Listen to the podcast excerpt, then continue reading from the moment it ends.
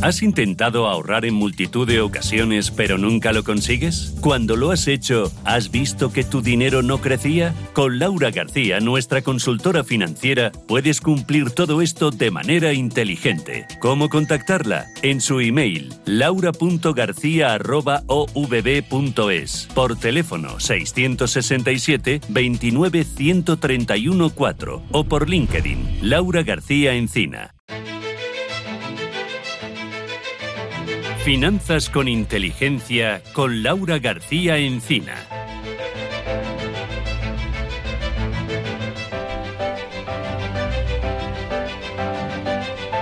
Continuamos en Cultura Emprende Radio Intereconomía y como todos los meses, hoy nos acompaña nuestra experta en finanzas, Laura García Encina, directora de agencia para OVB All Finance España. Buenas tardes, Laura. Muy buenas tardes, Ángel. ¿Qué tal estás? Muy bien, muy bien. Y como puedes ver, también está muy bien mi compañera Víctor, estoy, me, estoy, no sé si peor, mejor, porque, porque yo estoy aquí con ella, tú no. siempre estaremos mejor que mañana. Eso es, eso es. y mi compañera Alejandra, que también está por ahí. Hola, Alejandra. Hola, Laura.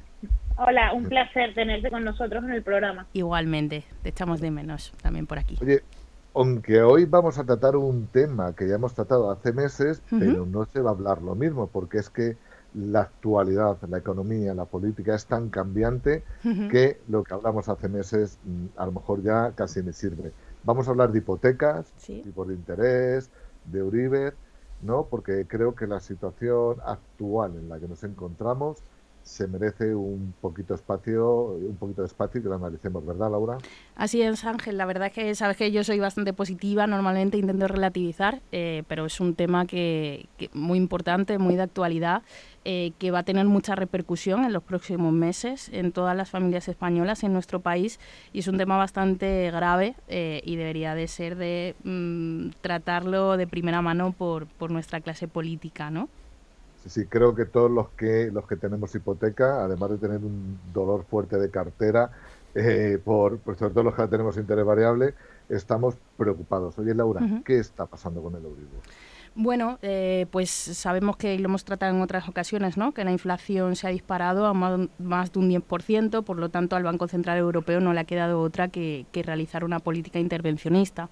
Eh, esta política pasa por lo siguiente, y es subir el Euribor para empobrecer también con esto ¿no? a, a la clase media y evitar el consumo. Al evitar el consumo, indirectamente lo que hacemos o directamente lo que se está haciendo es una bajada de la inflación. Entonces, digamos que es una medida intervencionista por, banco, por parte del Banco Central Europeo, eh, a través de la cual lo que se quiere es apalear esa inflación tan gigantesca y tan brutal que, hemos tenido en los últimos meses.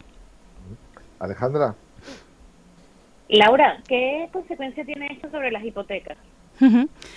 Pues tiene una, una, incidencia directa ¿no? en, en España, eh, a diferencia de otros países europeos, concretamente, por ejemplo, en Alemania, prácticamente el 100% de las hipotecas son a tipo fijo. En nuestro país eh, es justamente lo contrario, eh, aproximadamente un 70% de las hipotecas están a tipo variable y hemos gozado de un Euribor en negativo en los últimos años. Esto ha sido maravilloso, hemos visto cómo se ha reducido esa, esa cuota y ahora al pasar de un Euribor de un menos 0,5 a un Euribor de 2,6, pues eh, se dice que la hipoteca media va a subir unos 280 euros aproximadamente. Entonces, bueno, ¿qué incidencia tiene? Pues una incidencia directa eh, que merma obviamente la economía de las familias, ¿no? A eso le sumamos esa inflación del 10%, a eso le sumamos una subida de los carburantes tremenda, a eso le sumamos una subida del gas tremendo y obviamente lo que va a hacer es empobrecer considerablemente pues las familias, ¿no? Además con un tema tan delicado como es la vivienda. Totalmente, totalmente de acuerdo. Además, ¿qué pueden o qué deberían hacer estas personas, estas estas familias que se ven afectadas por esta por estas subidas? Eh, bueno, pues hay una acción inmediata ¿no? que podríamos hacer para intentar combatir la victoria es pasar a un tipo fijo, ¿vale? Eh, la realidad y la cruda realidad es que ya vamos tarde ¿Por qué? Porque el tipo fijo ha subido muchísimo. Hace unos meses teníamos un tipo fijo histórico del 1%, es decir, el dinero prácticamente gratis durante 30 años de nuestra vida y a día de hoy ya estamos viendo tipos fijos que van subiendo semana tras semana. Eh, yo muchas operaciones de esta semana con los bancos me la han tirado para atrás o no me la han tirado para atrás, pero me han cambiado, me han incrementado casi al doble el tipo fijo y hemos pasado este 1% en junio prácticamente a un 2,5, 3,5 4,95 eh, se está dando ya por algunas eh, por parte de algunas entidades bancarias. Entonces, claro, eh, hacer un cambio para estar con un tipo fijo de un 4% los 20 años restantes ya realmente vamos tarde. Ojo que en algunas ocasiones y en función del perfil y si eres persona grata para la entidad bancaria, todavía estamos a tiempo en muchas de estas ocasiones. ¿no? Yo creo que también es un tema realmente político, entonces las familias pueden hacer algo, sí, pueden hacer alguna pequeña cosa, pero es un tema que, creo que los políticos deberían de mirar para acá, dejarse de que las elecciones están a la vuelta de la esquina, eh, estar más preocupado en lo que realmente puede ser algo eh, que pueda mermar la estabilidad de nuestro país ¿no? y la estabilidad de todos los hogares y eh, pensar en poner remedio a todo esto en vez de perder votos ¿no? por parte de algunos lobbies o por parte de algunos intereses. Mm.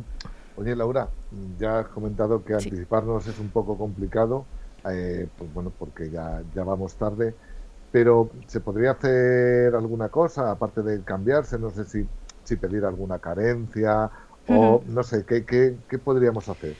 Pues todavía no está habiendo medidas, Ángel. Eh, una de las propuestas que, ha presentado el PSOE esta semana eh, era justamente negociar con las entidades bancarias para que se congelaran las, hipotecas. Eh, acordaros que, esto pasó ¿no? hace unos años con el COVID, justamente en 2020. bueno, pues, pues puede ser una de las medidas, claro que sí. totalmente necesaria porque lo vamos a pasar muy mal. Ya es un hecho de que estamos en recesión venimos hablando de esto, ¿no? Desde inicios de año, de que tarde o temprano el COVID y sus secuelas, unido a la guerra, unido a muchísimas cosas, pues obviamente nos iba a tocar el bolsillo, iba a tocar el, sistema estructural económico, ya es una realidad, ya estamos aquí, estamos a las puertas y obviamente pues esperamos por parte de nuestra clase política que, que ponga medidas que ayuden a todas las familias ¿no? y a todos los empresarios. Hombre, yo te digo, la verdad, eh, eh, para mí no es eh, una inflación de demanda, es, del tema de costes y creo que la solución que están poniendo es para la inflación de demanda. No sé el motivo, porque no soy economista, ¿vale? se me escapa, supongo que tendrá que ver con, con todos los billetes, dólares que se han impreso, todo tal, pero creo que la solución no está, no está siendo aceptada. te iba a comentar, eh, claro, yo me paso a una hipoteca fija, me la juego, digo, venga, a un 4, que sé que es caro. ¿Qué pasa dentro de cuatro años cuando el Euribor vuelva, supongamos, a bajar a un 1? ¿Ese banco va a querer cambiarme la variable? ¿O me va a decir, mm, ahora te aguantas? Bueno, esto se ha negociado, ha pasado antes. Eh, si nos fijamos en las gráficas históricas del Euribor, el Euribor llegó en España casi hasta el 7%. ¿eh? En 2008 la verdad es que el, la hipoteca fija también estaba por ahí. Era algo realmente terrorífico cuando lo miramos ¿no? y, echamos la vista atrás. Entonces no les quedará otra que, hacerlo, Ángel, por supuesto que sí. Eh, tendrán que, pasar por ahí. Me ha dicho Víctor que traes ahí una bolsa donde traes tu bolita mágica. ¿Sí? Eh, actualmente el Euribor está a 2,629. Eso es. ¿Dónde, eh, lo estamos grabando, eh, esto va a quedar para la posteridad, ¿hasta dónde crees que vamos a llegar? Laura, cuidado, esto eh, Oye, si El Euribor justo el, el, próximo día digo el número de la lotería. pues a ver, hay estudios que dicen que podría llegar incluso hasta el 4, ¿no? O sea que, que esto realmente es preocupante Fijaros, eh, simplemente por un ejemplo muy sencillo, Ángel, eh, sabemos que cuando concedemos una o cuando un banco concede una hipoteca no hay un test de estrés, hay un test de endeudamiento y nunca se pasa más del 30-35%. Una subida de 280 euros, como hemos dicho antes, plus lo que nos viene, eh, está haciendo que la cuota hipotecaria sea el 50 o 60% del ingreso de una familia si una familia destina el 60% de su ingreso a pagar la hipoteca, no es viable vivir con el 40% restante. Alimentarnos, suministros, eh, gasolina, colegio de los hijos. O sea, es una situación realmente importante y es una situación que, que realmente hay que tomar cartas en el asunto ¿no? y que nos atañe a todos. Sí, sí, es que si nos fijamos, fíjate en la, en la serie histórica del Euribor, que en enero estaba en menos 0,47 hasta 2,62, o sea, son tres puntos Además que es, lo que ha subido. Es ¿eh? algo totalmente desproporcionado porque los tipos de interés es verdad que los están subiendo. Eh, esto es lo que va a hacer también que el ahorro conservador empiece, el ahorrador conservador empiece a tener otra vez cabida en el mercado, eh, se empiecen otra vez a comercializar pues tipos fijos, ¿no? plazos fijos, depósitos y demás. Pero es que el Euribor está subiendo a un doble de lo que le están haciendo los tipos de interés. Oye, Laura, no me quiero despedir sin antes que nos digas cualquier persona que, que, esté preocupada por esta situación, que quiera que le revise su hipoteca, que le des opciones alternativas, ¿dónde puede contactar contigo para hacer una consulta contigo? Además me consta gratuita y sin compromiso. Bueno, pues eh, me puede escribir un mail a laura.garcía.ovb.es. Eh, si quiere LinkedIn me puede encontrar por mi nombre y apellido, es Laura García Encina, o en Instagram el límite es el cielo. Pues muchísimas gracias, como todos los meses, Laura, y te esperamos aquí eh, la primera semana de diciembre. Así es, aquí estaré.